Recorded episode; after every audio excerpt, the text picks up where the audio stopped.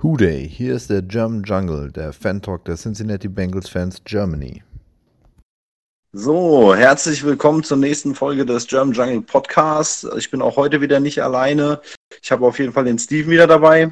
Eine wunderschöne gute Tageszeit. Und den Erik Wehmer. Hallöchen. Und heute haben wir auch wieder einen Special Gast in unserer Reihe Know Your Enemy und das ist diesmal der Markus äh, von den Steelers. Markus, am besten stellt sich einfach mal kurz vor. Ja, moin. Ähm, ich bin Markus vom Steelers Nation Germany e.V. Bin da im Vorstand und ja, heute bin ich hier eingeladen, um den dreimal zu erzählen, was die bessere Franchise in der AFC North ist. Korrigiere, was du glaubst, aber äh, was ich schon, weiß. alles in Ordnung. Wir haben auch für Minderheiten immer einen äh, Platz offen bei uns. Ähm, auf jeden Fall finde ich es auch cool, dass du äh, dich hier in die Höhle des Tigers getraut hast. Und ähm, wir fangen natürlich jetzt erstmal kurz an, über das letzte Spiel zu sprechen, äh, was wahrscheinlich vom Ergebnis her dir besser gefällt, Markus. Aber äh, du kannst gerne, wenn du möchtest, was dazu sagen. Und dann sehen wir mal weiter. Steven, wie hat dir denn das Spiel allgemein gefallen?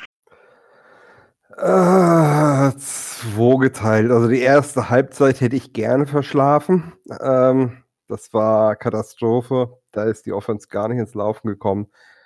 Zweite haben die Bills uns dann wieder rankommen lassen. Äh, die Schiris hatten noch einen blöden Beigeschmack, um das Ganze zu toppen, dass das ein richtig blöder Abend war. Erik, wie hast du es gesehen? Ähm, also verschlafen hat er eigentlich ganz gut getroffen. Ich meine, wir sind, unsere Offense war irgendwie gefühlt gar nicht auf dem Feld. Ich hab's, ich hab's mal nachgezählt, also wirklich nachgezählt. Es waren ganze sechs Minuten und sieben Sekunden, die wir in der ersten Halbzeit mit unserer Offense auf dem Feld standen.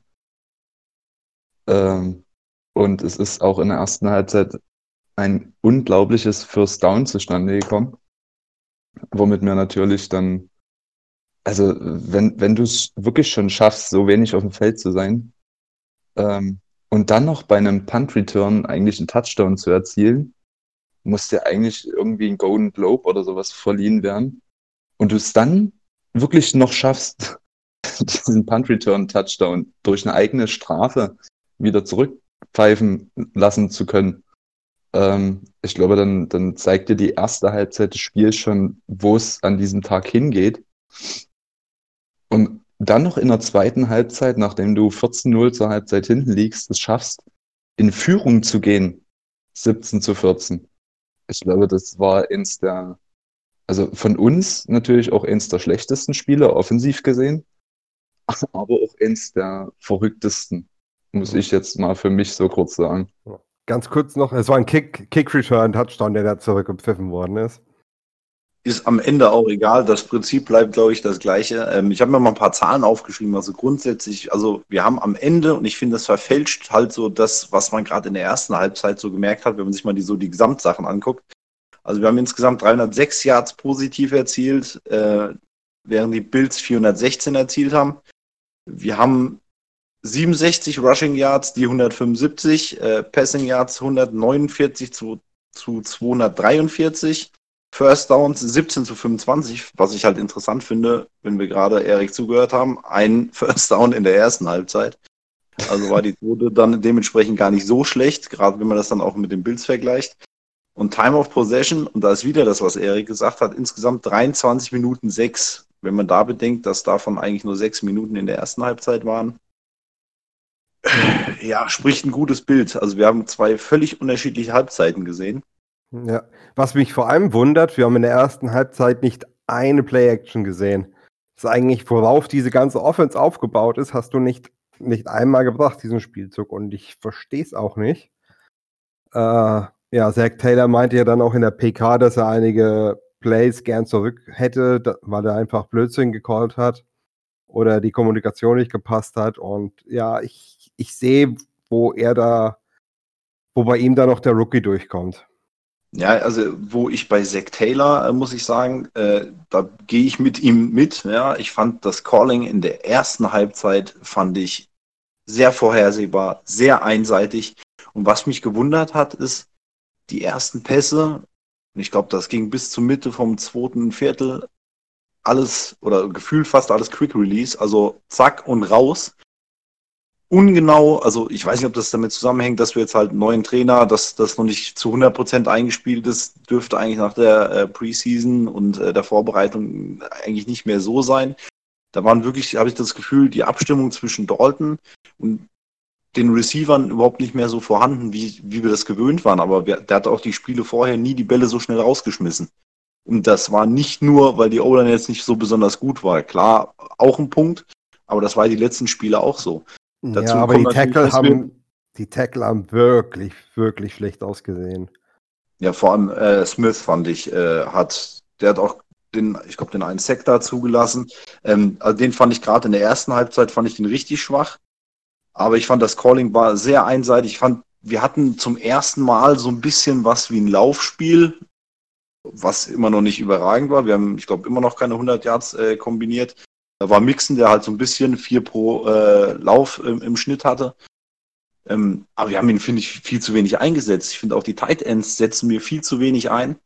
Ähm, also da hat mir das Calling nicht so gut gefallen. Ja, vor allem ähm, auch zu vorhersehbar, weil du weißt genau, wenn Sample auf dem Feld steht, ist das ein Laufspielzug. Ähm, damit verrätst du halt zu viel. Ja, und ich, ich finde, Sample hat ja eine echt gute äh, Rate, äh, was die Completions angeht, wenn auf ihn geworfen wird. Also zumindest so vom College her. Und äh, ich finde, da könnte man durchaus, weil alle halt mit dem Laufspiel rechnen, durchaus auch mal äh, einfach einen Pass auf ihn werfen, weil er kann das schon. Ja, und mit Yusuma und Alfred haben wir zwei, die auch wirklich gut fangen können. Und ähm, ja, weiß ich nicht. Also ich, ich fand Dalton klar, das waren gerade in der ersten Halbzeit äh, war das ein Kackspiel von ihm, da brauchen wir, glaube ich, auch nicht drum rumreden. Da sind wir uns auch, glaube ich, alle einig. Was mir wieder extrem aufgefallen ist, und das ist jetzt schon die ganze Saison so, das sind diese Würfe in die ausgestreckten Arme der D-Liner. Und das hatte ich so gefühlt die letzten Jahre nie so bei ihm. Und das ist dieses Jahr so häufig. Ich, ich finde das unglaublich. Ich weiß nicht, ob, ob er jetzt irgendwie an seinem Wurfstil was geändert hat oder äh, ob er das vom Coaching her so machen soll. Ich weiß nicht, aber das funktioniert überhaupt nicht. Also da, wie viel da deflected werden. Er hatte Anfang seiner Karriere hatte der da Probleme, aber was momentan eben ist, äh, ich meine, der Gegner weiß, dass wir den Ball nicht lange halten. Und wenn der D-Liner merkt, okay, ich komme nicht rechtzeitig zum, äh, äh, zum QB, dann versuche ich den Ball unterwegs abzufangen. Und als O-Liner hast du eigentlich dafür zu sorgen, dass die Arme deines Gegenspielers beschäftigt sind, dass der eben da nicht rumwedeln kann. Ähm, also das ist eine Kombination. Äh, einerseits die O-Line hat den Gegenspieler nicht richtig im Griff und das andere, vielleicht wirft Dalton auch zu flach. Ja, aber das, das frage ich mich. Also ich habe das Gefühl, dass er seinen Wurfstil ein bisschen geändert haben, hat und dass die äh, Bälle auch ein bisschen schneller rauskommen wie vielleicht die letzten Jahre. Ähm, was mir eigentlich grundsätzlich ganz gut gefällt, aber wenn wir natürlich äh, die Arme von den äh, D-Liner nicht runterkriegen, beziehungsweise das so oft passiert, dann muss man halt doch überdenken, ob man das irgendwie anders macht, weil das ist halt auch immer, ich glaube, wir haben dadurch noch keine Interception, glaube ich, bekommen. Also zumindest wisst ihr, können wir jetzt nicht direkt an eine erinnern. Aber äh, das kann durchaus passieren. Ja, ja das eine Mal wurde es als Fumble gewertet, glaube ich. Genau, diese so, ja, Aktion, wo, wo, ihm, ja, wo ihm der Ball nach vorne rausrutscht. Ja, da hat er ihm aber einen Arm gepackt. Da nein, war ja nicht nein, nein, nein, das war die Aktion im ersten Spiel, wo ihm dem, der Ball beim Wurfversuch, wo er den Ball wieder zurückziehen will, quasi aus der Hand gerutscht ist. Da kam ja der D-Liner auch schon so Ach, mit ja, ja, erhobenen ja, Händen raus. Ja, ich, ne, ja, ich weiß, ja, du meinst. Du meintest nicht die am Ende, sondern du meintest, ja, ich weiß, okay, alles klar. Ja, stimmt, hast recht. Genau, die wurde als Fumble gewährt. Wegen dem Battle Pass ist ein Punkt noch. Dann, dann, dann behalte ich jetzt mal auch mal kurz die Klappe. Äh, wir haben jetzt in dieser Saison sieben Batted Passes. Äh, und damit sind wir klar auf Platz 1. Und Platz 2 ja gerade mal 4. Also es ist wirklich ein Problem und es muss mal adressiert werden. Ja. Steven, wir also, sind angehalten, ja äh, die Fachausdrücke äh, etwas öfter zu kommentieren, weil wir ja ein paar Mal schon äh, die Rückmeldung hatten, dass das nicht immer jeder versteht. Du darfst kurz mal den Batted Pass erklären. Ähm, letztendlich, D-Liner, wenn er die Hände hochreißt und den Pass unterbricht, den Ball aus der Luft holt, das ist ein Batted Pass. Von dem man dann aber auch mal erhoffen könnte, äh, bei so einem Veteran QB, der nun mal hinter unserer O-Line steht, ähm, dass der selber versteht, dass er dann einfach den Winkel ändern muss, wie er über die O-Line wirft. Und die Batted Passes, wenn ich mich jetzt Nee, komplett irre. Waren das alles Pässe, die so in dem 30-Grad-Winkel das Feld runter stattfinden? Also nicht mal die zur Seite, also die wirklichen Quick Releases, sondern einfach die, die vielleicht noch eine Sekunde später kommen. Äh, welchen die 10, 15 Yard äh, Downfield. Und da werden ja die Pässe jedes Mal abgefangen. Hm. Heute habe ich gelernt, dass du Spiele mit Geodreieck schaust. Ja, also mein, mein Fernseher, da sind schon ganz viele schwarze Edding-Linien drauf, damit ich dort dann auch. Ja, genau. ähm, aber Gut, Erik, kannst du denn dem Spiel grundsätzlich sonst was Positives abgewinnen oder? ähm, ich wollte gerne noch was Negatives nennen, weil wir gerade so schön am Rumkotzen sind. Ja, bitte, dann kommt los. Äh, wir sind ja nicht nur Embedded Passes, äh, die äh, einsamen Spitzereiter, sondern mittlerweile auch schon in den Fumbles, die wir verlieren. Wir haben jetzt mittlerweile, also in dem Spiel war es jetzt der fünfte Fumble, ähm, hat uns auch katapultiert an äh, Position 1. Und ähm, ich muss auch ganz ehrlich sagen, nicht nur Andy würde ich in dem Spiel eine Schuld geben, sondern auch unserem in den ersten beiden Spielen so überragend gespielt ein Wide Receiver John Ross, der schon drei unbattled Drops hatte. Also er war ganz alleine oder der Gegenspieler war noch so weit weg, dass der gar keinen Druck auf ihn hätte ausüben können. Und äh, er hat es mal wieder geschafft, drei Pässe nicht zu fangen. Mhm. Und von sechs Targets, die prinzipiell in seine Richtung geflogen sind, äh, nur zwei, 22 Yards äh, zu erzielen. Und von diesen Ja. zwei gefangenen, äh, gefangenen Pässen hat er ja dann auch noch den Fumble verursacht. Ähm, also das war ein absolut, absolut herausragender Tag für ihn. ähm, für mich übrigens auch, weil ich hatte ihn in meinen beiden Fantasy-Ligen sogar als Starting Wide Receiver aufgestellt. Das werde ich jetzt demnächst nicht mehr tun. Ja, ja aber man muss Cool. aber auch sagen, Dalton war einen ganzen Tag lang sehr unpräzise, was seine Würfe angeht. Ja. Und er hat ja Also- die offenen Receiver auch nicht gesehen. Ja, ja, aber das, das ist einfach erklärt. Wenn du deiner O-Line nicht mehr traust, versuchst du so schnell du kannst durch deine Reads zu gehen. Und deswegen kriegt zum Beispiel Sample keine Pässe, weil äh, der ist so weit hinten in der Progression, bis zu ihm kommt er gar nicht durch. Ja, das sind, das sind natürlich auch die, diese Drop Balls, das sind natürlich auch Sachen, die einfach, äh, wenn Quarterback schon nicht gut reinkommt, äh, dann hilft das nicht unbedingt gerade, äh, das zu stärken, äh, das Selbstbewusstsein und einfach äh, diese Selbstverständlichkeit dann reinzukriegen. Äh, wenn natürlich dann die Receiver schon die einfachen Bälle fallen lassen, äh, du sowieso schon die ganze Zeit äh, drohst auf die Fresse zu kriegen, ist das sicherlich, naja, schwierig. Es ist aber keine Entschuldigung dafür, weil Andy stand in dem Spiel ähm, in 33, 34, irgendwie so irg- irgendwas in die 30 Prozent seiner Dropback, Dropbacks äh, unter Druck. Josh Allen auf der anderen Seite ähm, war bei fast der Hälfte seiner Dropbacks unter Druck. Das heißt, eigentlich hätte Allen wesentlich mehr Fehler machen müssen als Andy. Ähm, was für mich persönlich Vom Quarterback-Rating sind sie aber nicht weit auseinander. Nein, ist richtig, aber, aber auch bloß wegen der zweiten Halbzeit. Ja, da, da hat der Andy dann wieder doch durchaus gezeigt, dass er was kann. Also ich denke, ich meine, das ist jetzt ein Spiel, jetzt müssen wir mal gucken. Die Spiele vorher fand ich Dalton eigentlich ganz gut.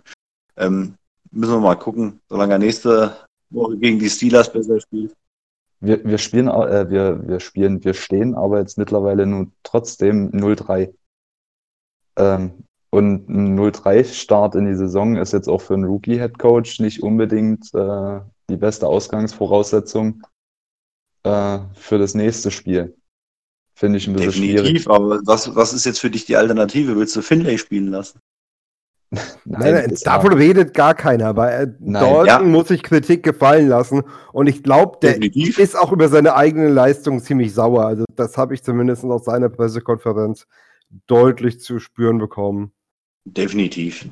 Also ich, ich glaube, dass Dalton auch einer der reflektierteren äh, Quarterbacks der Liga ist. Also er weiß durchaus, was er kann und er weiß auch, äh, dass das, was er gegen die Bills gezeigt hat, äh, nicht seinem eigentlichen Leistungsniveau entspricht. Kann sicherlich äh, drüber streiten, äh, ob man mit einem noch besseren Quarterback besser spielen könnte. Aber ich sehe da weder auch gerade Finlay, wie du gerade schon gesagt hast, ist eigentlich keine Diskussion. äh, noch nicht in der Position. Ich glaube, du würdest ihn auch verheizen, wenn du den jetzt äh, unerfahren hinter dieser O-Line stellst. Ich glaube, da wäre keinem mitgeholfen. Eben. Gut, Jungs, dann lasst uns mal noch zu den anderthalb Punkten Nein, kommen, nein. die positiv in, in dem Nee, Spiel jetzt muss, waren. ich noch mal, jetzt muss ich noch mal dazwischen, Erik, weil mir ist gerade was eingefallen. Und zwar, ich weiß, mache ich jede Woche, aber ich muss unbedingt noch mal auf einen gewissen Herrn Kirkpatrick draufhauen. Also dieser Typ, wenn der weiter so spielt, dann fahre ich höchstpersönlich nach Cincy, pack den in den Sack, bin dem Beton an die Füße und schmeiß ihn in den Fluss. Ich habe die Schnauze voll. Also der hat sich austanzen lassen, wie wenn Steven, keine Ahnung, bei Let's Dance auftreten würde. Ey, ich bin bis ins Halbfinale gekommen. also Katastrophe. Also, weißt du, er post und also im Posen ist er ganz groß, äh, aber was der sich auf die Fresse gelegt hat, äh, sich die Knöchel verdreht hat, äh, weil er hinter seinen Receiver nicht hergekommen ist, auch völlig falsch äh, die Routen vorausgesehen. Ich fand den eine Katastrophe. Ja, er hatte aber ein paar Lichtblicke. Also er hat äh, zwei, dreimal also äh, Solo und Tackle gemacht, wo sonst keiner in der Nähe war, was echt ein Big Play gewesen wäre. Aber ja, äh, gutes Spiel war es nicht, ja. Am geilsten fand ich allerdings den Wrestling-Move äh, gegen Knox von Jackson war es, glaube ich. Der ihn da mehr oder weniger am Helm gepackt hat und so richtig einen Wrestling-Move rausgepackt hat. Das war eigentlich nicht schlecht, auch wenn, wenn der eigentlich viel zu weit gekommen ist. Das danach fand ich ein bisschen schlimmer, wo er den Helm dann runtergenommen hat. Äh, ja, ich, ich verstehe es auch nicht so wirklich. Aber wie, wie gesagt, die Ref-Leistung habe ich ja schon angedeutet. Äh, da gab es eine Szene, da war Andrew Brown fast an Josh Allen dran und dann, die, ich weiß nicht, wer die 77 von den Bills war. Er packt ihn von hinten, hebt, hebt ihn hoch und wirft ihn auf den Boden. Allen haut ab, holt, glaube ich, sogar noch das First Down. Und ich, ich, ich stehe vom Fernseher und denke mir, Flagge? Nein? Sind die aus? Ich habe es nicht verstanden und ich habe ich hab die, die, die zwei folgenden Spielzüge komplett verrafft, weil ich so geschockt war, dass das keine Flagge gegeben hat. Das waren aber ein, einige Holdings auch. Äh, wo, da war direkt in der Wiederholung, hast du einfach gesehen, wie er dem von hinten am Trikot festhält. Der Ref steht direkt daneben und Reaktion null. Hm. Ja, also Ja. ich weiß nicht, entweder brauchen die neuen Optiker oder die haben ihre Flaggen vergessen. Ich weiß es nicht. Ja. Aber trotzdem, glaube ich, muss man unterm Strich sagen, lag es jetzt nicht an den Refs, dass wir das Spiel Nee, verloren nee, haben. nee, nee. es Also einfach wir haben, wir haben das Spiel selber verloren. Auf jeden Fall selber verloren. Aber die Refs So. haben es uns nicht einfacher gemacht. Erik, helf uns mal. Ich darf was Positives sagen. Ja. Bitte. So, also ich, habe gerade ich hab gerade nochmal nachgeguckt. Ich, ich gebe dir jetzt erstmal Wasser auf deine Mühlen und sag dir, dass Drake Kirkpatrick unser drittbestbezahltester Spieler im Roster ist. Aber Oh, ähm, gehen, gehen wir mal kurz weiter. Nein, äh, ich, ich, du ich, sollst ich würde, positive Dinge sagen. ja, jetzt warte doch mal. Jetzt müssen wir uns alle erstmal kurz wieder entspannen. Ich mu musste gerade erstmal mit die Träne wegwischen, weil du äh, deine Ausraster bei mir für einen emotionalen Ausbruch gesorgt hast.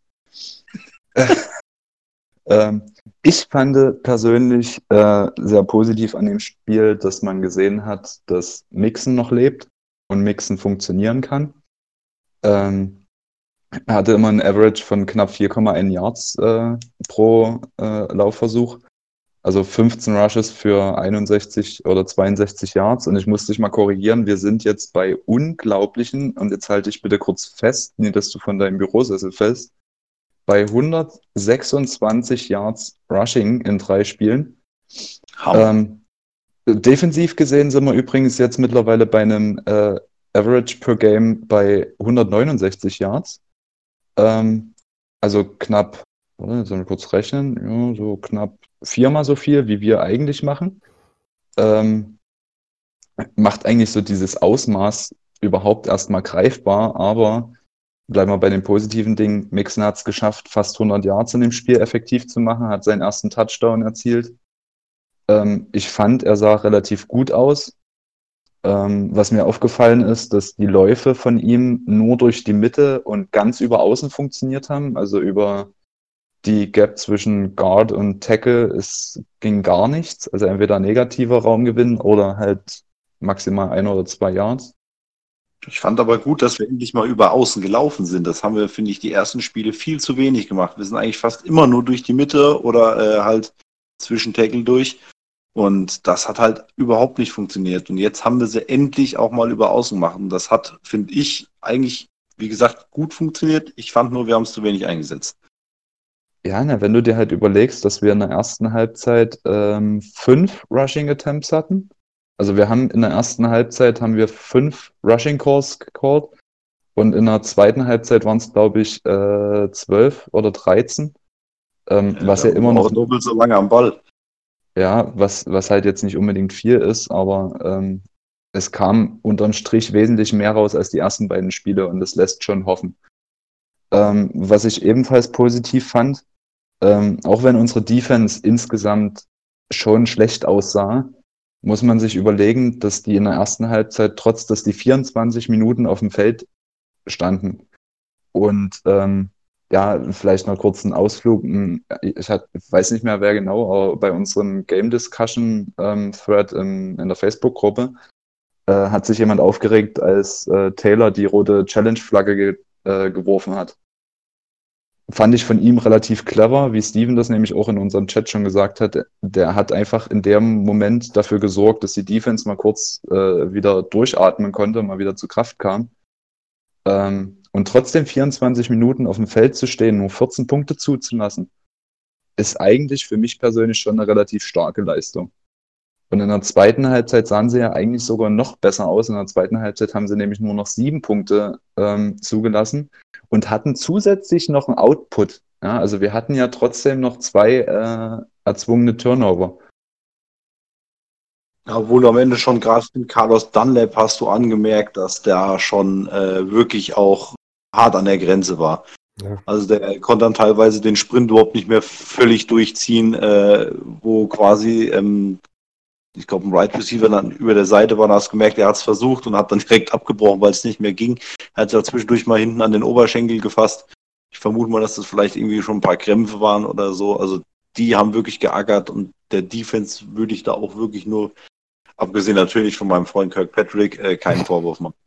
Na, Mitchell ja. fand ich, fand ich, hat einen warmen schwarzen Tag gehabt. Der wurde ja dann auch gebencht.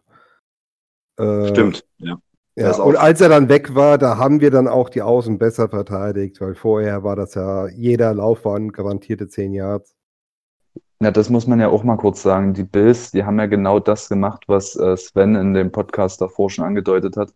Die haben ja haufenweise Speed Sweeps über ihren äh, flinken Receiver da gemacht ähm, und haben ja die Defense damit so dermaßen in Bewegung gehalten, also nicht mal nur äh, unsere Pass Rusher sondern ja auch unsere Außenverteidiger und die, oder prinzipiell unsere gesamte Verteidigung musste sich ja so viel auf dem Feld bewegen, ähm, dass die irgendwann, natürlich ist ein Carlos Dunlap auch irgendwann tot und die anderen Spieler auch irgendwann tot. Ja. Vor allem noch bei Josh Allen, das ist halt zum einen mal ein Hühne, der, der, der, sieht ja aus wie ein Tight End.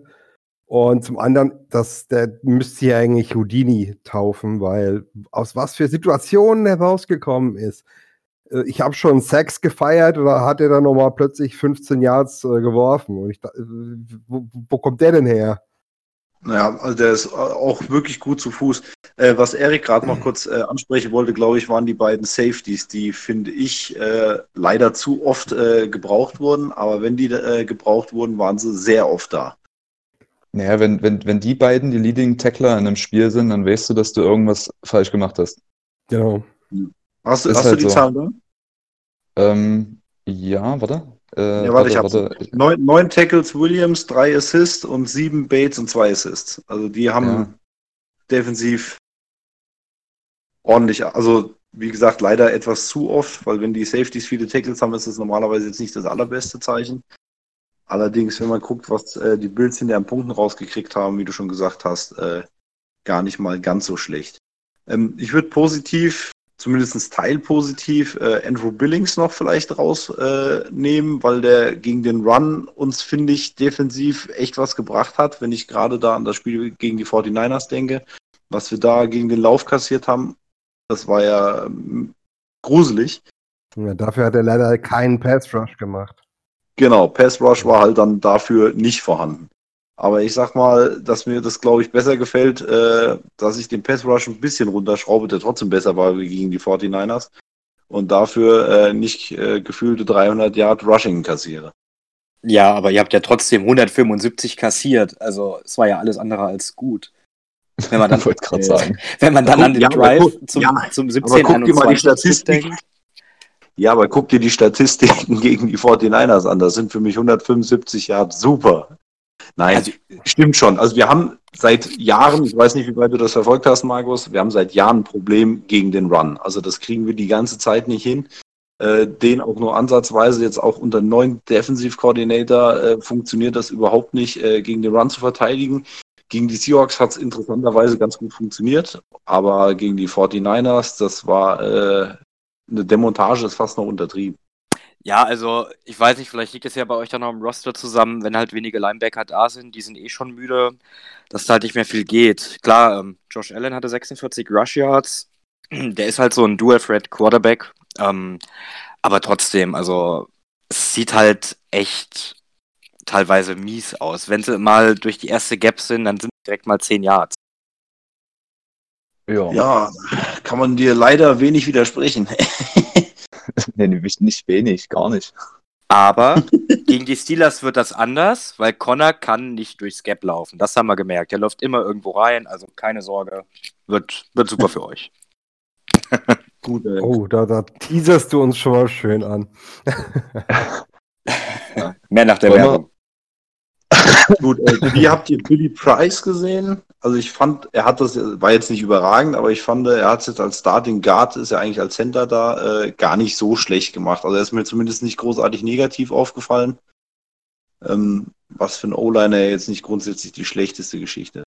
Ähm, ähm, ja, kann ich so unterschreiben. Ähm, er war solide, das ist, was man sagen kann. Äh, nicht negativ aufgefallen, was für ein O-Liner eigentlich ein Kompliment ist.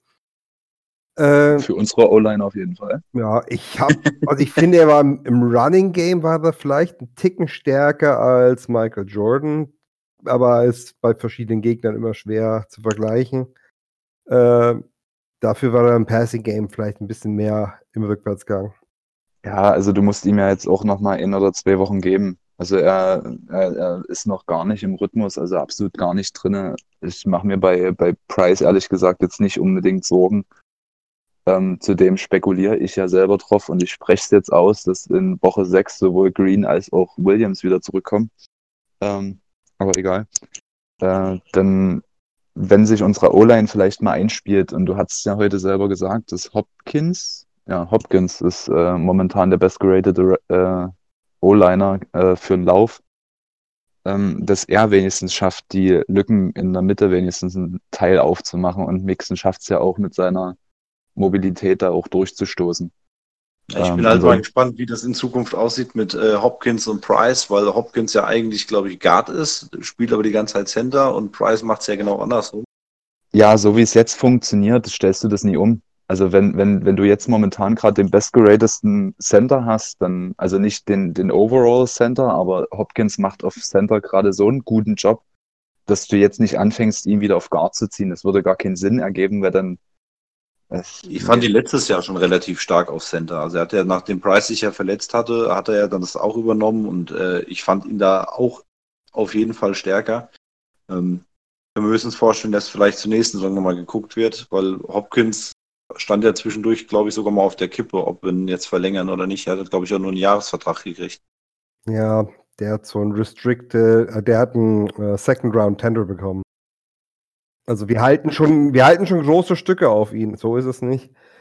Ähm, haben wir eigentlich äh, meinen Gewinner angesprochen des Spiels, Darius Phillips? Nee, Stimmt, der- den haben wir ja völlig vergessen. Der Return Touchdown wurde zwar äh, wieder zurückgenommen, aber für mich Danke, danke an Herrn Tate. Ja, aber ich meine, für mich war das, was Tate gemacht hat, was in jedem Spiel passiert. Ich meine, er hat ihn geblockt und der Typ dreht sich um. Äh, was, was will er groß machen? Ja, gut, ich meine, es sieht doof aus, es wird geflaggt. Äh, ich beschwere mich nicht zu laut, aber es ist schade für Phillips. Aber er hat sich dann nochmal mit einer Interception äh, belohnt. Äh, also ich habe sau viel Spaß an dem Jungen. definitiv. Also ich fand das auch, also ich meine, Ericsson konnte jetzt nicht wirklich zeigen, der hatte, ich glaube, zwei Punt-Returns, wo er eigentlich nicht wirklich was machen konnte. Ähm, aber auf Return haben wir, glaube ich, jetzt, glaube ich, kein großes Problem mit Phillips und Ericsson haben wir da zwei richtig gute und äh, Phillips findet sich auch in seine Rolle als Cornerback immer besser ein. Also der gefällt mir ganz gut und ähm, ich glaube, da werden wir noch Spaß haben. Ja, Tate war ja jetzt auch nicht unbedingt der schlechteste. Der hat ja immer noch 6 für, nee, 6 von 10 für 88 Yards gefangen. Ähm, war vielleicht noch eher der Lichtblick. Ja, äh, also für ihn definitiv, ich glaube, war sogar ein Career High, wenn ich mich nicht irre, bei- bei ihm. Wie viele Yards hat er? 88 oder irgendwie sowas, ne? Ja. Ja, Ähm, das war nicht schlecht. Klar, jetzt das Holding, das kriegst du immer wieder mal gefleckt. Allerdings, das mit dem Holding, finde ich, wird äh, sehr variabel gefleckt. Deswegen ist das eh immer relativ.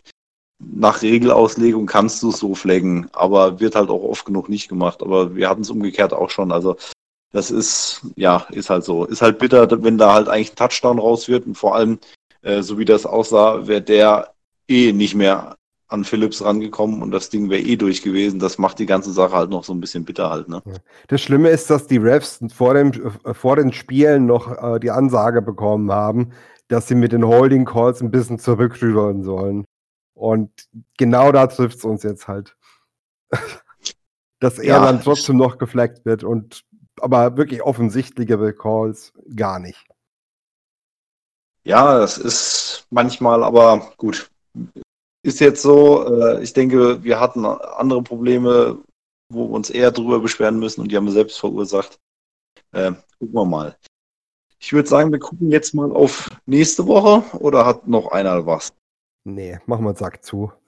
Ja. Machen wir zu. Mach mal, Dann mach äh, mal würde ich vielleicht ganz kurz äh, mal anfangen. Äh, historisch ähm, stehen wir gegen die Steelers mit 35 zu 64 Siegen. Also ähm, minimal schlechter. Äh, die letzten fünf Spiele haben wir die Steelers gewinnen lassen, weil sie ihren siebten Ring haben wollen, haben sie nicht geschafft. ähm, Die letzten acht. Die letzten acht Spiele. Ja, ist ja in Ordnung. Gut, äh, wenn ich das wirklich mache, dann haben wir euch halt die letzten acht Spiele mit Absicht gewinnen lassen.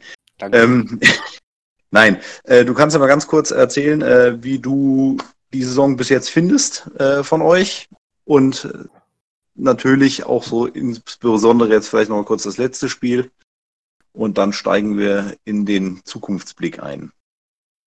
Äh, ja, ne? Also, wow, es ist, ich weiß nicht.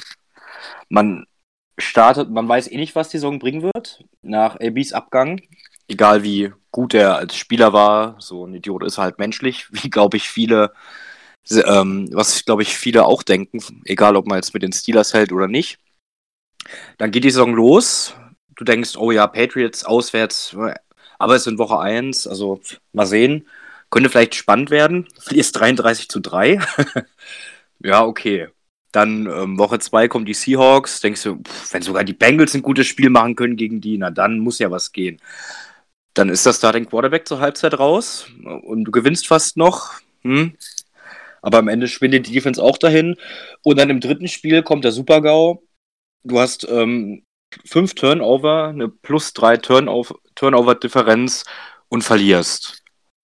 Ähm, ja, also ich weiß echt nicht, was ich von diesem Team erwarten kann dieses Jahr und was ich von nächste Woche Mo von nächste Woche Montag erwarten kann. Ich glaube, das wird äh, ja.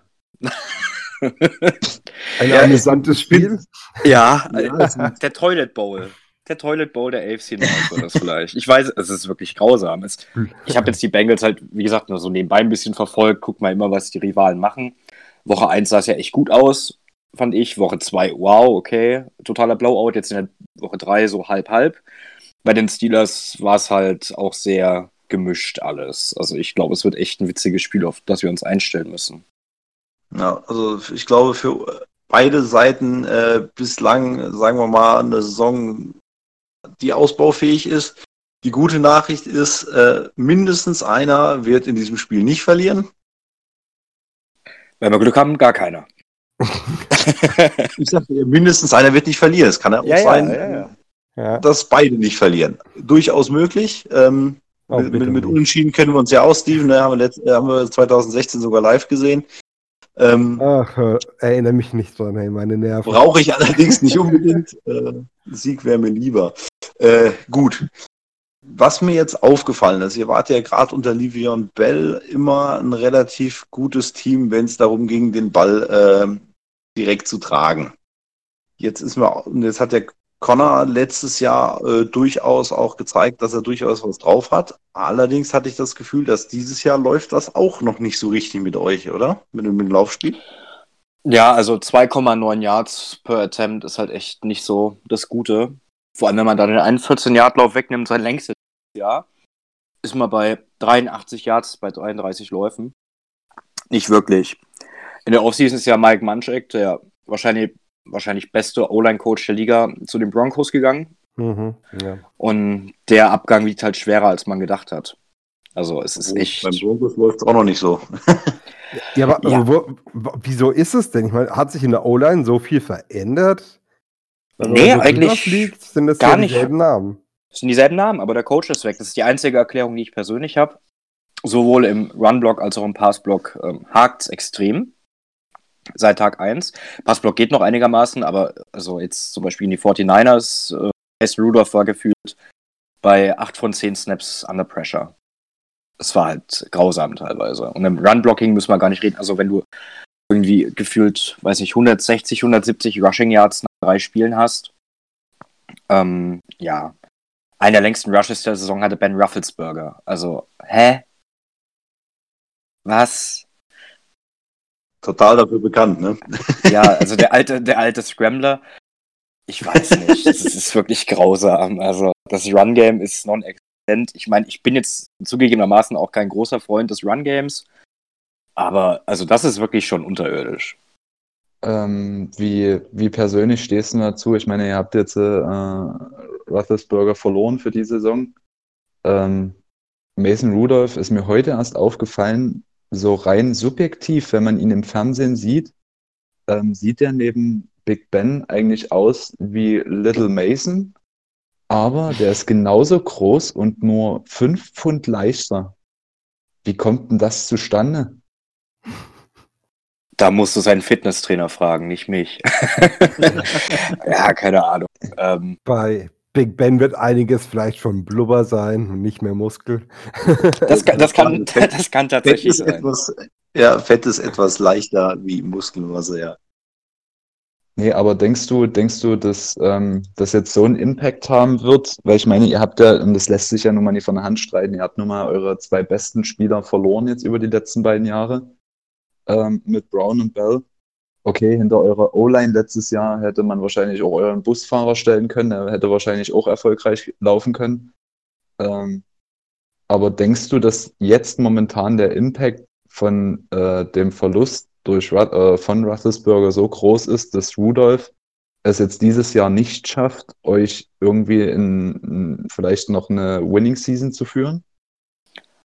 Also vor dem Spiel gegen die 49ers, nach- besser nachdem die Nachricht reinkam, dass Ben jetzt den Rest der Saison ausfällt, war, glaube ich, für die meisten Fans klar, dass es sehr, sehr schwer wird. Ich habe zum Beispiel direkt gesagt, alles, was ab 6-10 losgeht, bin ich zufrieden. Ganz ehrlich. Nicht, weil Mason schlecht ist oder sonst was, aber einfach, weil die Umstellung zu krass ist. Du hast da jetzt keinen Veteran mehr, der jetzt in seinem 2004 gedraftet, seinem 15, 16 Jahr ist, sondern einen, der jetzt in seine zweite Saison geht. Gerade so, äh, nicht nur gerade so, aber den, ähm, den Backup-Quarterback-Job gewonnen hat.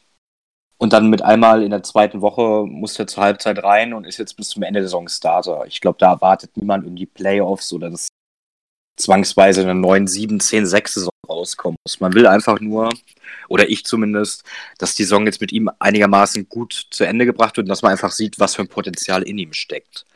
Ben will ja auch zurückkommen nach der Saison. Das sehe ich jetzt vielleicht noch nicht. Sollte Mason einigermaßen liefern. Und wie gesagt, wenn dann am Ende eine 7, 9 oder 8, 8 Saison ist und er ist äh, nicht schuld dran, dass man nicht vier Spiele mehr gewonnen hat, dann wird ihm keiner den Kopf abreißen. Im Gegenteil. Und zu dem Le'Veon Bell-Ding, letztes Jahr war James Conner halt überragend. Wie du schon gesagt hast, die O-Line war super, alles gut. Ihm traue ich halt kaum hinterher. Juju macht das, was man von ihm erwartet hat. Die ersten Spiele war klar, dass es schwer wird, aber jetzt im letzten hat er mir auch schon wieder besser gefallen. Ähm, und das muss ich halt auch alles einspielen. Das ist halt eine riesen Umstellung nach ABs Abgang in der Offseason. Das ist mir, ist mir halt auch aufgefallen.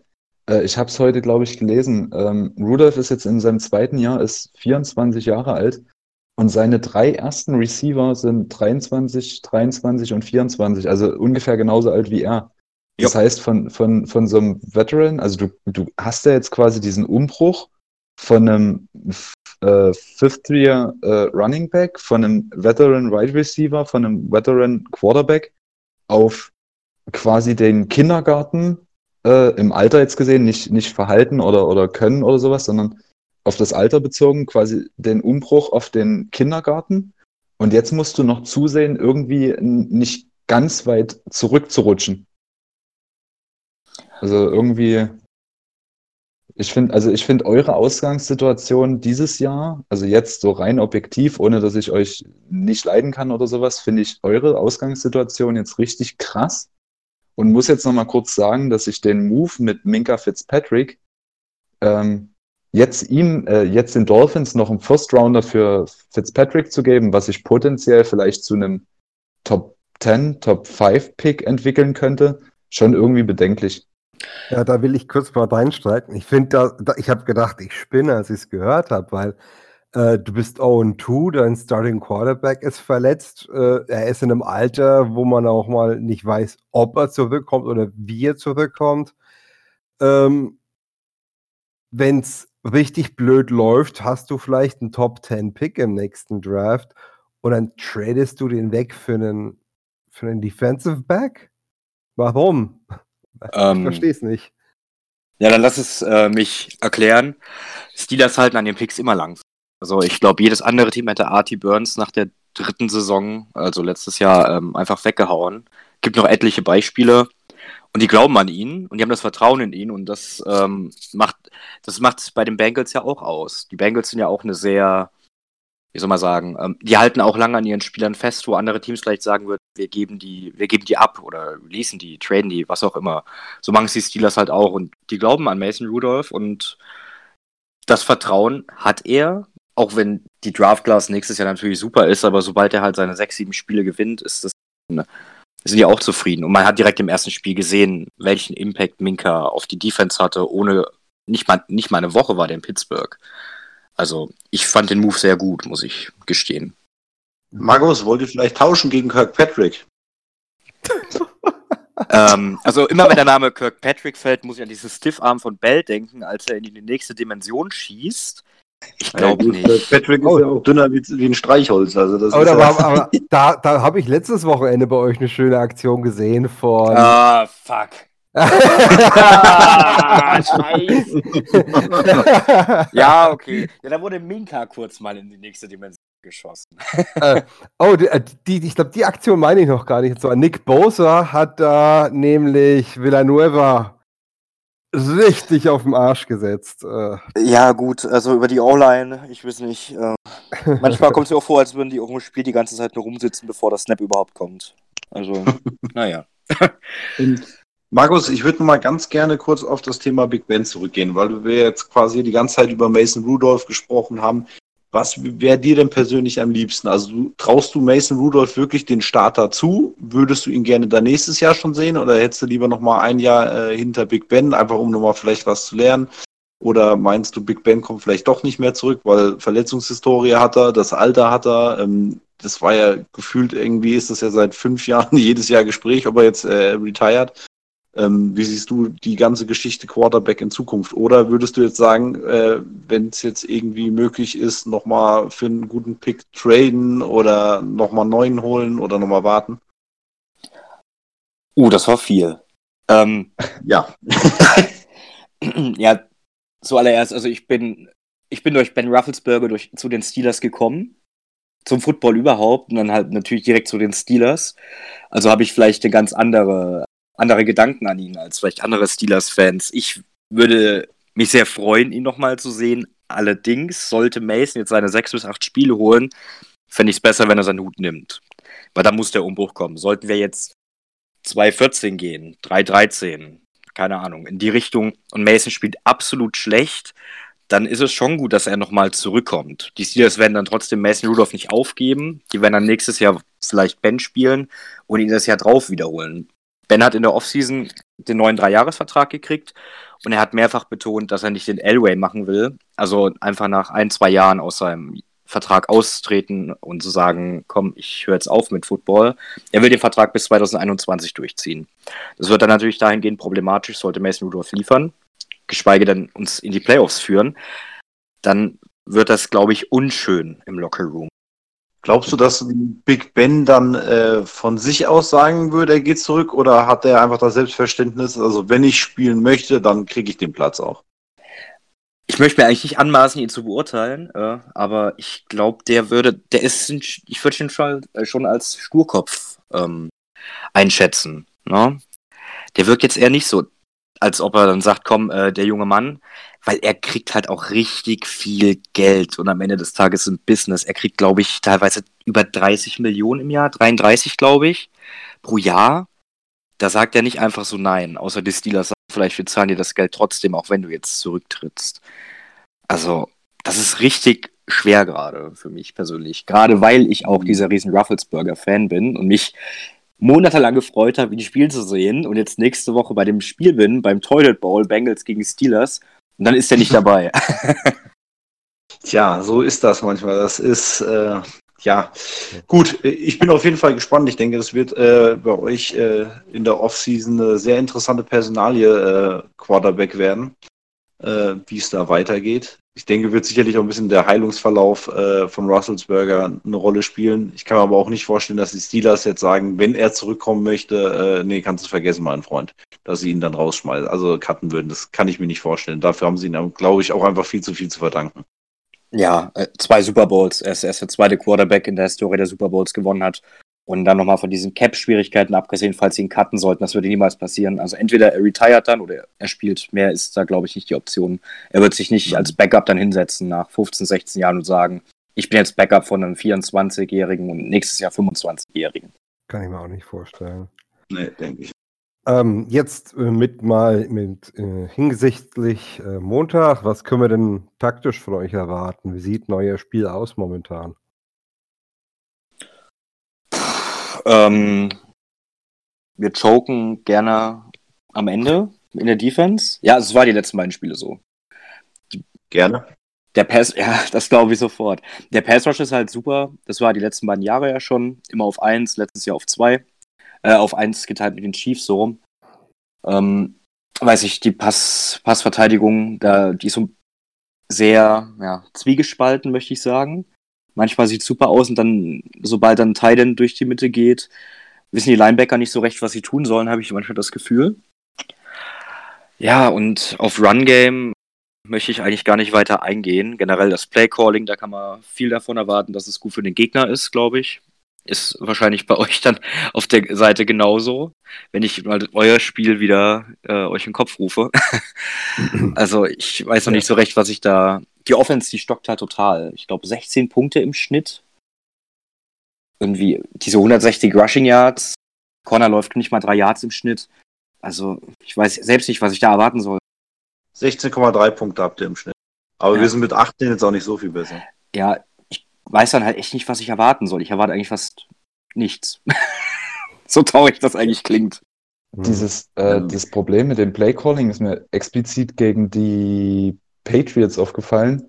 Ähm, da, da, habt ihr ja drei oder viermal ähm, den gleichen Spielzug gecallt, ja. obwohl der beim ersten Mal schon nicht funktioniert hat. Äh, wer, wer callt denn bei euch die Offensive Plays? als ich das gesehen habe, ich habe meinen Fernseher nachts um, was weiß ich, vier so angeschrien, ich hatte Angst, dass die Polizei gleich kommt, weil ich Ruhestörung gehe. Ja, äh, Randy Fickner, der Offense Coordinator und gleichzeitiger Quarterback Coach, äh, macht das. Und der, das Play war letztes Jahr das Play, womit Jalen Samuels 180 Rush gegen die Patriots hatte. Nur wissen das die Patriots, weil sie wahrscheinlich vom größten Mastermind in der NFL-Geschichte gecoacht werden. Und dann dreimal hintereinander das zu callen, das ist einfach hirnlos. Ähm, es, also ich, ich, ich persönlich ähm, habe eine relativ ähm, angespannt, ein relativ angespanntes Verhältnis zu eurem Head Coach. Ähm, Aber Kann ich nicht nachvollziehen. äh, glaubst du, dass äh, Mike Tomlin irgendwann dann die Reißleine zieht, um selber die Offensive Plays zu callen? Nee, er ist ja ein Defense-Coach. Das wird nicht passieren. Und letztes Jahr war Fickner ja gar nicht so schlecht. Ich denke, Big Ben wird da viel an der Seitenlinie mitmachen. Okay. Ja, ich glaube, das Zitat habe ich irgendwann mal äh, gelesen. Äh, der eigentliche Offensive Coordinator ist Big Ben. Jo. Ja gut, ich glaube mit der Erfahrung und äh, mit dem, was er abgeliefert hat, äh, ich glaube, es gibt wenige Quarterbacks, die sich wirklich leisten können, da großartig selbst zu agieren. Aber da zähle ich Ben Russelsberger eigentlich schon dazu. Und ähm, ich denke, das kann er sich auch erlauben. Und ähm, zu äh, Tomlin, ich weiß jetzt nicht, Erik, wie du das gemeint hast, was du von ihm hältst. Meinst du jetzt ihn persönlich? Weil das natürlich, also ich glaube, als Charakter ist er sicherlich sehr streitbar. Ich glaube, dass aber als äh, Head Coach selbst, muss ich leider zugeben, hat er schon, finde ich, gute Arbeit äh, meistens geliefert. Ich meine, so Geschichten wie mal zufällig an der Seitenlinie entlanglaufen und äh, den ansprintenden Receiver da oder Returner oder was das war, äh, da zu irritieren und dann so zu tun, als wäre das aus Versehen gewesen, das ist sicherlich war aus streitbare Versehen. Geschichte. Ja, genau. Das, da hat das. Jacoby Jones ist fast in ihn reingelaufen. Ähm, Sicher. Okay, ich, ich, ich, ich persönlich erkläre dir das mal. Ähm, als ich das Gesicht das erste Mal im Fernsehen gesehen habe, war der mir direkt unsympathisch. Also das, das hat halt so instant nicht mit uns funktioniert. Mit deinem Dialekt kommt das so falsch drüber. Ich wollte es gerade sagen. Nein. Das, Ge- das Gesicht, das gefällt mir Nein, gar nein. nicht. Ähm, dann, dann kam noch so die, die Situation dazu, als er da an der Seitenlinie langläuft. Das wird sich nie klären, ob das jetzt nun freiwillig oder mit Absicht war. Ähm, aber ich persönlich halte ihn nicht mehr für einen so krass guten Head Coach, weil ähm, die letzten beiden Jahre diese, diese Seifenoper, die da teilweise im Lockerroom abgegangen ist bei den, bei den Steelers, finde ich persönlich, dass das schon in einer gewissen Art und Weise auch vom Headcoach abhängt, sowas zuzulassen oder nicht zuzulassen.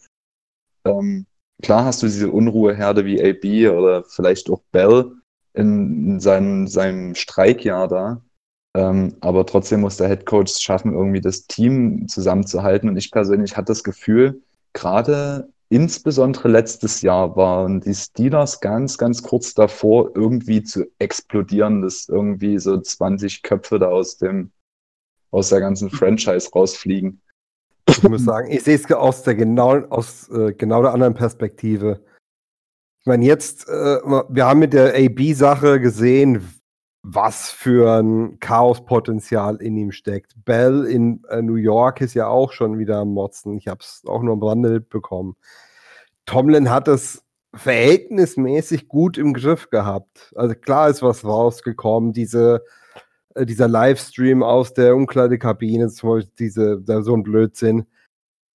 Äh, was, wie will er das vermeiden? Klar, kannst du Disziplinarmaßnahmen ergreifen, aber er muss halt trotzdem gewinnen. Also das ist immer ein Zwiespalt. Aber schau, wie das explodiert ist. Also der muss das eigentlich in, soweit es ging in Kontrolle gehabt haben, unter Kontrolle gehabt haben.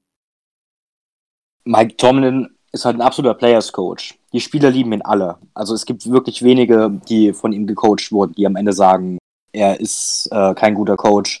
Ich kann ihn nicht leiden. James Harrison gehört zu der Sorte, aber der hat auch ganz andere Probleme, wenn man mich fragt. Ähm, und wirklich, die Spieler liegen ihm teilweise zu Füßen, was man so aus Interviews raushört. Also da kann, da würde ich dir auch widersprechen und mich meinem Vorredner anschließen, sagen, wenn man sieht, was mit AB zum Beispiel jetzt abgeht, ich will gar nicht wissen, wie man, wie man den so unter Kontrolle halten konnte. Ja, also zu AB, da geht er quasi schon, seitdem das Thema mit den Patriots dann angefangen hat, beziehungsweise haben ja schon ein paar Leute gesagt, der will sich rausegeln bei den Raiders, damit er zu den Patriots kann. Das kam dann ja im Endeffekt auch so.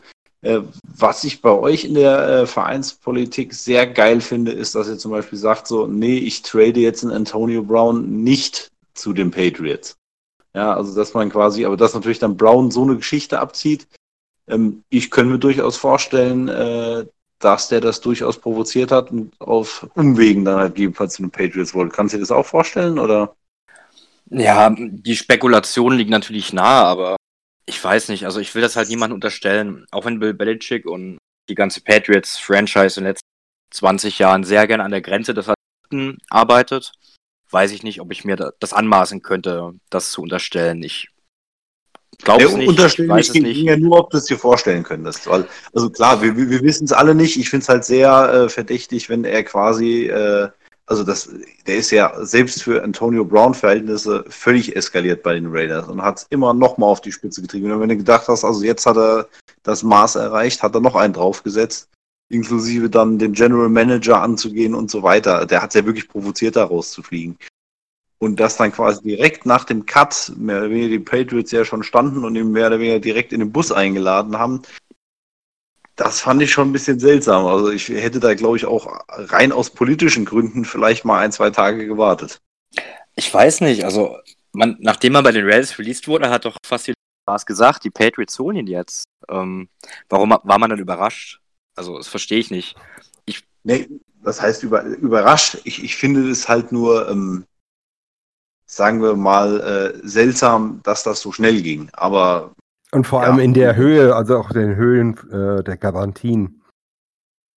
Ich meine, sie sind jetzt rausgekommen durch ihre Klauseln. Ja, sind mir da, ich glaube, 120.000 hat er verdient jetzt, glaube ich. Ja, in dem Dreh. Aber der versucht jetzt natürlich diese 9 oder 10 Millionen zu erklagen. Ja, da wird er genauso viel Erfolg haben wie die 30 Millionen von den Raiders. Das wird es halt einfach nicht geben. Also klar, um auf deine Ausgangsfrage zurückzukommen, man kann sich vorstellen, aber ich denke an sowas gar nicht, weil es mir halt auch wirklich. Mir ist dieses LB-Thema so leid. Mir ist es wirklich scheißegal. Von mir aus kann der sonst wo in Sodom und Gomorra in der Hölle verschmoren. Es ist mir wirklich egal. Das Problem ist auch, warte mal, also ich, ich ich will jetzt hier niemanden in seiner Meinung irgendwie beschneiden oder sowas, aber ich persönlich bin immer noch der Meinung, je mehr man über so eine, so eine geistesgestörten Typen redet, ähm, desto mehr, desto mehr bietest du denen genau diese Plattform, die die haben wollen. Ähm, deswegen, ich glaube, wir sind uns bei aller Rivalität einig, dass der Typ absolut einen am Helm hat. Ähm, ob das jetzt von äh, vom Perfect Sit kommt oder nicht, da streiten sich irgendwelche Verschwörungstheoretiker in den USA drüber. Aber solange es irgendwie zu viele Leute gibt, die zu oft darüber sprechen, finde ich es halt schwierig, weil die Leute dann genau die Bestätigung kriegen, die sie haben wollen. Und der soll von mir aus irgendwo jetzt, der hat ja jetzt ein Studium angefangen wohl. Ähm, der soll versuchen, seine dreieinhalb Gehirnzellen, die er noch hat, irgendwie vielleicht mit ein bisschen Wissen voll zu pumpen. Und soll da an der Uni machen, was er will, aber ich glaube, wir sollten einfach aufhören, über so eine Menschen zu sprechen. Gut, schöner Schlusspunkt. Ähm, bevor wir dann das Thema äh, beenden, würde ich auf jeden Fall gerne von Markus nochmal hören, äh, was er glaubt, wie hoch die Bengals dann äh, am Montag gewinnen. Ähm, wie hoch die Bengals gewinnen? Minus 2 zu 0. Nee, äh. Ja, also Steelers werden das schon irgendwie gewinnen, mir egal. Ich sage jetzt einfach 14-10, es wird bestimmt ein ekliges Spiel. 14, Hast 10, du- ach du liebe Zeit. Aber für die Steelers, ne? Hast du irgendeine Positionsgruppe bei uns, vor der du vielleicht am meisten Respekt hast? Also mir fällt jetzt äh, insbesondere vielleicht unsere Defensive Line ein. Die ganze Gruppe? Also ich glaube, dafür kenne ich euer Team halt auch zu wenig. Ich, der, wenn ihr die Line sagt, denke ich an Gino Atkins und der Rest, das ist jetzt für mich nicht so bekannt, muss ich jetzt ehrlich gestehen. Okay. Carlos Also es gibt vereinzelte Spieler. Auch noch. Ja, okay, ja klar. Äh, Wenn ich länger drüber nachdenke, komme ich auf die Namen auch. Vereinzelte Spieler, ja, aber jetzt so eine Positionsgruppe könnte ich da jetzt, glaube ich, gar nicht so ausmachen. Glaube ich. Also ich, ich denke, dass da viele äh, enge Teile mit bei sind. Äh, das hat mir dooferweise auch schon gegen die 49ers gesagt, dass da ein paar enge Sachen sind. Das Problem ist, genau die Sachen, die wir gesagt haben, waren ausschlaggebend. Allerdings haben wir genau diese Teile alle äh, zugunsten der 49ers verloren. Ähm, Hm. Ich denke aber auch, dass eure doch relativ starke O-Line äh, sicherlich ein Faktor sein kann, ob unsere D-Line da durchkommt oder nicht. Gegen die 49ers haben wir es nicht wirklich hingekriegt. Ähm, gegen die Bills hat das eigentlich ganz gut funktioniert. Äh, gegen die Seahawks mehr oder weniger überragend. Allerdings sind die auch dafür bekannt, jetzt nicht die allerbeste O-Line zu haben. Ich denke, dass da viel ähm, von abhängt, wie viel Druck wir auf Mason Rudolph machen können. Gerade da er jetzt ja noch ein bisschen unerfahren ist, äh, denke ich, ist das äh, das A und O, wo wir eigentlich Druck machen müssen. Und ich denke, für beide Teams wird es wichtig sein, äh, das Run-Game mal etwas besser ans Laufen zu kriegen. Aber jetzt habe ich auch noch mal eine Frage und zwar, das beschäftigt mich jetzt seit Monaten. Um Gottes Willen. Ihr seid im Draft für äh, eine ordentliche Tauschsumme vor uns gesprungen, um Devin Bush zu picken. Jo. Was meinst du, war es das wert? Äh, war es zu teuer? Bleibt es noch abzuwarten? Ich dachte, wir haben einen First Rounder abgegeben für Devin Bush und als ich dann von einem Zweit- und Drittrund äh, gehört habe, war ich sehr, sehr, sehr glücklich. Vor allem, da man schön die Bengals leapfroggt, wo ich mir gedacht hätte, die nehmen den, falls er noch da ist. Mittellinebacker war das größte Need auch. Also ich bin mit dem Trade zufrieden. Er hat es auch schon, er sammelt seine Tackles, er hat seine drei Fumble Recoveries, also er ist schon dem Feld auch schon ein bisschen angekommen. Klar wird es noch ein bisschen brauchen, aber bis jetzt mehr als zufrieden. Ich fand es damals auch super. Für den Okay. Preis.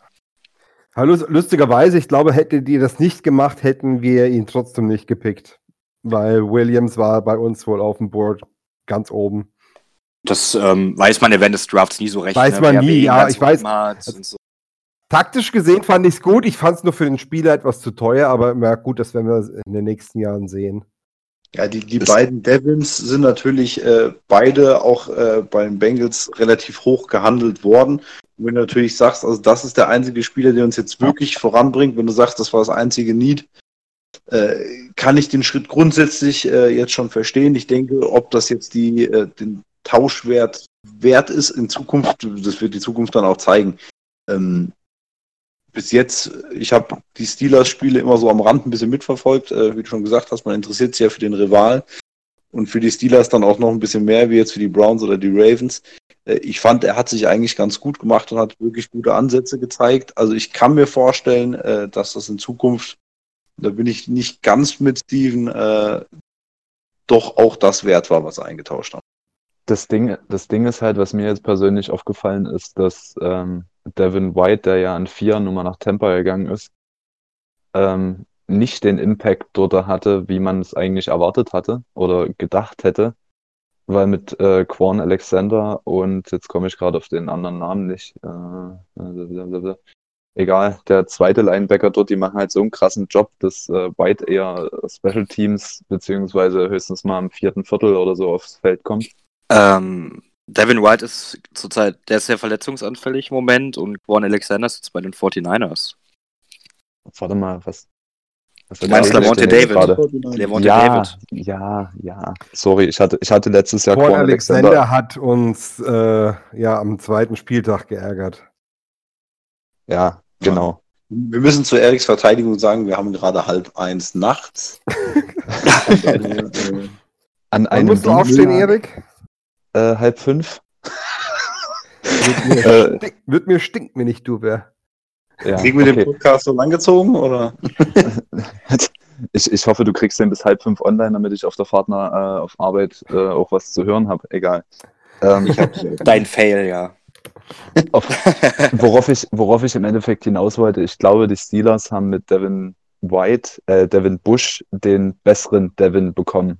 Für den, für den Preis, den sie auch gezahlt haben. Wir haben uns damals gefeiert, aber einfach nur, weil wir ihn höchstwahrscheinlich von unserem Standpunkt her nicht genommen hätten. Ähm, und ihr schon relativ viel dafür bezahlt habt. Aber ich glaube, ihr habt damit äh, schon eine Nachfolge für Shazier gefunden. apropos Shazier, wenn wir gerade dabei sind, äh, was ist denn da gerade der aktuelle Stand bei Shazier? Gibt es da irgendwas Neues? Nee, dasselbe. Er, ist- er, ist noch im, äh, er ist noch im Team, hat einen Vertrag, damit er weiterhin ähm, von der NFL seine, seine, ach, wie sagt man? Krankenversicherung. Ja, danke, danke. Damit er weiterhin seine Krankenversicherung und den ganzen Spaß hat, ist halt auf der Publist. Und ja, der wird auch so lange, da, der wird auch noch ein, zwei Jahre da drauf bleiben, denke ich, bis er dann ins Scout-Team oder sonst was bei den Steelers geholt wird. Denke ich Ja, jetzt mal. Also, äh, ein Spiel macht er nie wieder. Hoffentlich nicht, Nee. hoffentlich nicht. Nee, also das, das so doof sollte auch nicht sein, aber ich, da, da hat man dann auch wieder gemerkt, äh, auch im Stadion damals, äh, dass bei solchen Geschichten ähm, die Rivalität dann auch mal unwichtig werden kann. Und ich glaube, da hat äh, jeder Bengals-Fan ihm auch die Daumen gedrückt, dass das äh, gut ausgeht. Und ich denke mal, äh, für das, was zwischendurch mal möglicherweise anstand, ähm, war das, denke ich, äh, dann doch ein vernünftiger Ausgang oder ertragbarer. Es hätte schlimmer ausgehen können. Ja. Definitiv. Ja, ich finde dieses Bild ganz stark am Ende des Spiels, als wir alle zusammen saßen und gebetet haben. Also das ist mir auch in Erinnerung geblieben. Das fand ich echt stark. Ja, also ich meine, die wissen alle, was für einen Sport die spielen, die wissen alle, was da passieren kann. Und äh, die Rivalität ist ja meistens nicht, gar nicht so krass bei den Spielern, sondern in erster Linie eher bei den Fans. Und klar, lässt du dich als Spieler da auch anstecken, das ist, das ist ja alles schön und gut, aber in solchen Momenten weiß jeder Spieler, was die Stunde geschlagen hat. Und äh, also wenn da noch einer dann, sage ich mal, das nicht rafft, äh, dann ist man auch du nicht mehr kennst ja da viele. Wenn du da spielst, du warst mit Leuten auf dem College, die spielen in anderen Teams. Über zwei Ecken kennt sich jeder. Ja, und Äh, jeder weiß, das kann mir morgen auch passieren. Genau. Ja, und das Das ist ja vor allem der Punkt. Ja, wie moderne Gladiatoren eben. Ja, Ich glaube so. aber, ich glaube aber auch, dass diese Rivalität, so, so groß wie sie auch sein mag zwischen Pittsburgh und Cincy, ähm, dass die auch künstlich aufgebauscht wird. Ähm, ich meine, klar, Markus und ich, wir haben uns in Oberhausen kennengelernt. Wir haben uns am Anfang wahrscheinlich auch erstmal mit gerümpfter Nase angeguckt. Du hast mich Ähm. die ganze Zeit böse angeguckt. Angeboren, das ist Ja, das stimmt wohl. ähm, aber letztendlich war, war es ja dann schon so, dass wir uns eigentlich schon mit am besten verstanden haben. Und ich glaube, wir feiern alle den Sport, wir feiern alle, wenn es irgendwie gut ausgeht und wir stehen dann halt auch alle zusammen, wenn es halt scheiße läuft. Also wir zumindest, ich von meiner Warte kann das halt nur so sagen. Ja, ein paar Leute hast du immer, die quasi nicht wissen, wo dann der Punkt ist, äh, wo es wichtigere Dinge gibt.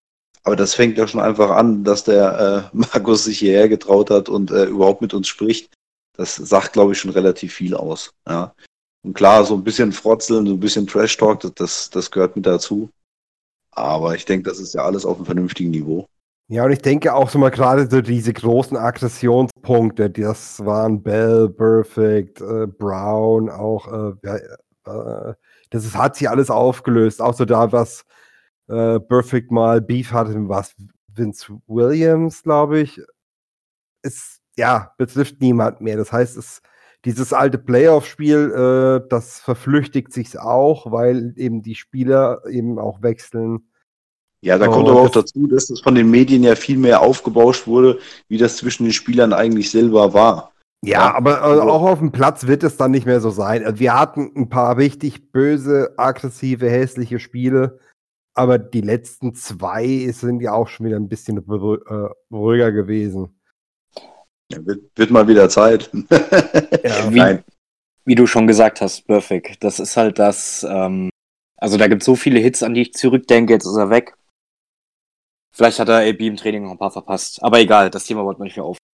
Ähm, ja, es wird sich schon beruhigen. Ist ja bei der Steelers-Ravens-Rivalität beispielsweise genauso. Die, die alten Spieler aus der Ravens-Defense, die vor ein paar Jahren noch den Super Bowl gewonnen haben, sind weg. Ben wird jetzt erstmal nicht spielen. Jetzt haben sie einen Quarterback, da ist Lamar Jackson und nicht Joe Flacco. Da ist ja genauso. Ist ja immer so, ne? Da gibt es wenige, die wirklich dann so die Zeit überdauern und immer auch wirklich auf der gleichen Intensität sind, wie zum Beispiel Green Bay und Chicago oder sowas. ja. Und es gibt immer beim Gegner, gerade beim Rivalen, Spieler, die man einfach nicht ausstehen kann. Ich meine, bei- die Steelers haben auch ein paar eine absoluten Hassfiguren in ihren Beinen gehabt, schon immer. Hat angefangen mit Heinz Ward und Kann ich gar nicht Ja. verstehen. Bud Dupree ist momentan ein Name, wo es bei mir äh, in der Halsschlagader zuckt. Es, es ist doch meistens. Ja, es ist ja meistens so, dass wirklich die Leute, die von den eigenen Fans am meisten gefeiert werden, die gerade sind, die der Gegner am meisten hasst. Genau. Ja, einmal, einmal, weil die natürlich wehtun und dann äh, hat natürlich auf beiden Seiten haben Spieler gespielt, die gerne an der Grenze und auch durchaus mal drüber hinaus gespielt haben. Ähm, und die gefallen dir halt einfach grundsätzlich nur dann, wenn sie in deinem Team spielen. Und dann findest du die geil, ne? wenn die richtig hart reingehen. Und das, das ist ja eigentlich, wa- was den Sport auch ein bisschen ausmacht, äh, den wir alle lieben. Aber die kannst du halt nicht mögen, wenn die gerade äh, dein Quarterback kaputt gemacht haben. Ob das jetzt äh, durch ein normales Tackle war oder nicht, da entwickelt sich wenig Liebe. Das ist halt so. Ja, da muss man immer nur aufpassen, dass es da nicht zur Hexenjagd wird. Aber ich glaube, wir sind uns einig, dass jeder Juju liebt. Also wer das nicht macht, ne? Nee, nee. Boah, jetzt aber. Nee, also da mit, mit, mit diesem Blindside-Block da. Oh äh, komm, das- die Geschichte rollst Nee, nee, also das, auf? nee, nee, ganz im? Ernst. Ich finde, diese Dinger sind das gefährlichste im ganzen Sport. Das, also das ist absolut brutal. Also jemanden so von der blinden Seite, ohne dass er den Ball hat und Körperspannung hat, äh, mit dem Helm rausnehmen. Nee. Nee. Puh, okay. Dann führen wir das lieber nicht weiter aus. Nee, nee, also- hier ziemlich Ich, lang. wollte- ich wollte ja gerade sagen, nach dieser ganzen Liebhudelei, äh, erzählt uns jetzt der Erik, äh, wie hoch wir gewinnen. Aber ich merke schon, ihr, ihr, ihr facht das Feuer gerade schon von alleine wieder an. Ähm, reden wir mal über den Perfect Hit? Nein, lassen wir. Ah, über welchen? Nein, Alle. also Boah, dann sitzen wir bis morgen oder so. Ich will meinen Fl Flieger nachher auch kriegen, ne? Ja, also es sind sicherlich ein paar Punkte, wo es dann auch schwierig wird, das noch objektiv zu bewerten, und zwar von beiden Seiten. Deswegen lassen wir das Ganze. Deswegen möchte ich jetzt einen objektiven äh, Spieltipp vom Erik haben, bitte. Oh, von mir. Jetzt, jetzt bin ich wieder gefragt. Ähm, objektiver Spieltipp. Oh, ich tue mich schwer, ganz ehrlich. Ich, ähm, auf jeden Fall wird es das erwartete, glaube ich, eklige Spiel. Ähm, irgendwie heben sich so die, die jeweiligen Stärken auf, finde ich. Unsere Offense bekommt es mit einer also nicht, dass unsere Offense unsere absolute Stärke wäre, ja, aber äh, nicht, dass das jemand jetzt falsch versteht, aber die Offense ist schon de der stärkere Teil unseres Teams. Ähm, bekommt es mit einer schon relativ starken und heißen Pass-Defense zu tun. Ähm, mit einer echt starken D-Line, die gerade über Außen ganz viel Druck machen wird. Ähm, die Steelers kriegen es ebenfalls mit einem absurd starken Pass Rush zu tun, wo sich die O-Line von, von Pittsburgh beweisen muss. Äh, keine Ahnung. Irgendwie habe ich so de- gerade so diese Karikatur im Kopf, dass wir immer uns bloß so für die für die Punts immer mal so 10, 15 Yards nach vorne bewegen und dann mal kurz returnen, dann wieder 15 Yards und wieder punten. Ach, du Oh. stellst dich an wie eine Nonne im Flatrate-Puff. Ich sag, wir gewinnen 37-3. Fertig. Äh, äh, Shit, also, Alter. wir ist gleich Steelers, oder? Äh, was? Nee. 37 Punkte. Ich will jetzt einfach mal eine Ansage machen. Ich feuer das jetzt mal ein bisschen an hier. Ich gebe Ja, dir aber mal meine Kontonummer, da können wir wetten. Nee, ich, Ähm. ich wollte gerade schon sagen, ich wollte zwei Zahlen vom äh, Erik haben und krieg eine halbe Stunde Kassette ins Ohr gedrückt, aber wissen tue ich noch nichts. Okay, für die Leute, die da draußen nicht wissen, was eine Kassette ist, äh, Das Speichersymbol. Also ich will wirklich eine Diskette. Ich, ah, es wird spät. Wir, wir kommen zum Ja, Historic-Teil. Nachdem Erik das letzte Mal die VHS erklärt hat, kommen wir heute zur Kassette.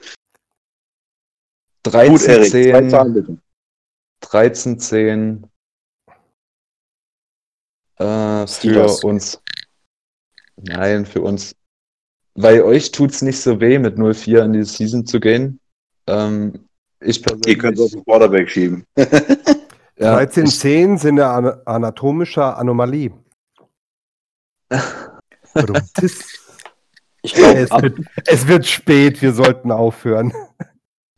warte mal, okay, das, das, das Problem an der Sache, was ich momentan sehe, unsere, unsere Rush Defense ist eine absolute Katastrophe auf dem Papier. Wir lassen 170 Yards im Schnitt zu.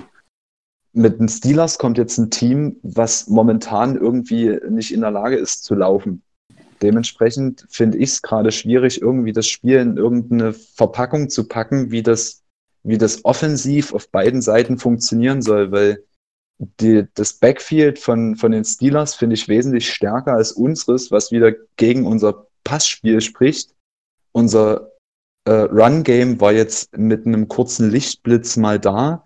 man weiß nicht, ob es mit nach Pittsburgh reist oder vielleicht in Cincinnati bleibt. Deswegen, ich, ich kann mich einfach nicht entscheiden. Und deswegen sage ich halt einfach, dass irgendwie so gut wie keine Punkte fallen und äh, wir mit 13-10 äh, gerade so wieder nach Hause fahren. Hm. Also ich denke auch, dass das Spiel äh, relativ knapp wird und ich sage, es wird sich dadurch entscheiden, äh, wer sein Run-Game, also wer mehr läuft, gewinnt das Spiel, bin ich der Meinung.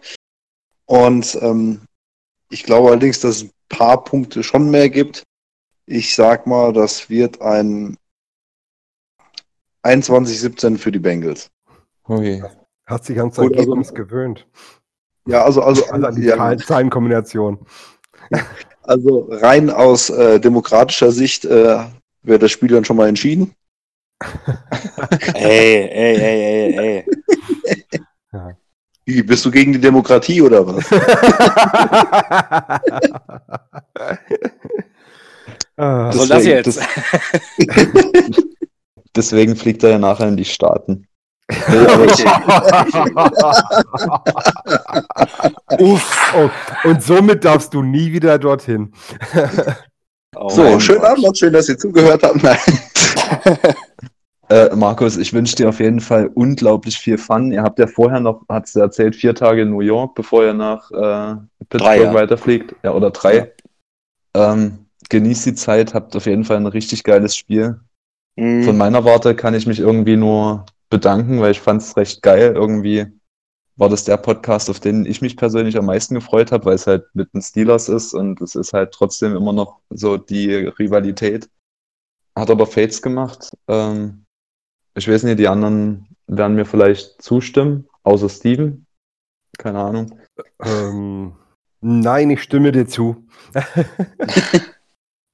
Nein, hat auf jeden Fall Bock gemacht. Das war super geil. Ich freue mich schon aufs, äh, ich freue mich aufs Spiel. Ich freue mich auch schon auf das Rematch.